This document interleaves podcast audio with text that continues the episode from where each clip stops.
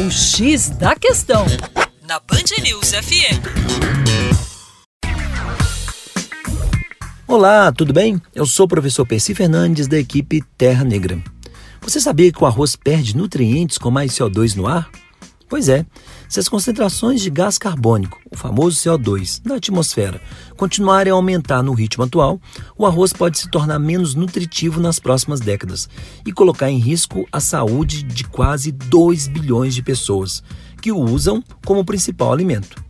Entre 2010 e 2014, um grupo de pesquisadores, coordenado pela epidemiologista Chris Ebb, da Universidade de Washington, nos Estados Unidos, cultivou 18 linhagens de arroz em fazendas da China e do Japão, sob diferentes níveis de concentrações de CO2.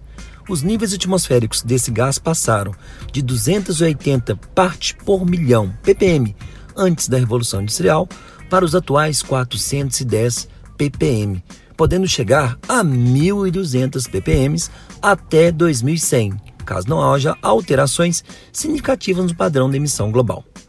Pois bem, o arroz exposto à concentração mais alta de gás carbônico apresentou 10% menos proteína, 8% menos ferro e 5% menos zinco do que o cultivado com níveis atuais de CO2.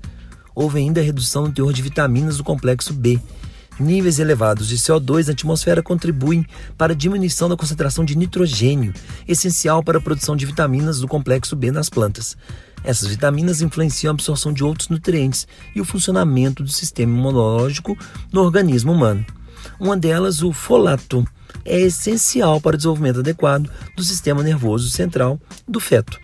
A redução dos nutrientes do arroz pode gerar um grande impacto na saúde maternal e infantil, sobretudo nos países mais pobres que dependem do cereal, como Bangladesh e Camboja. Para mais informações, acesse o nosso canal youtube.com/terra negra. Um abraço.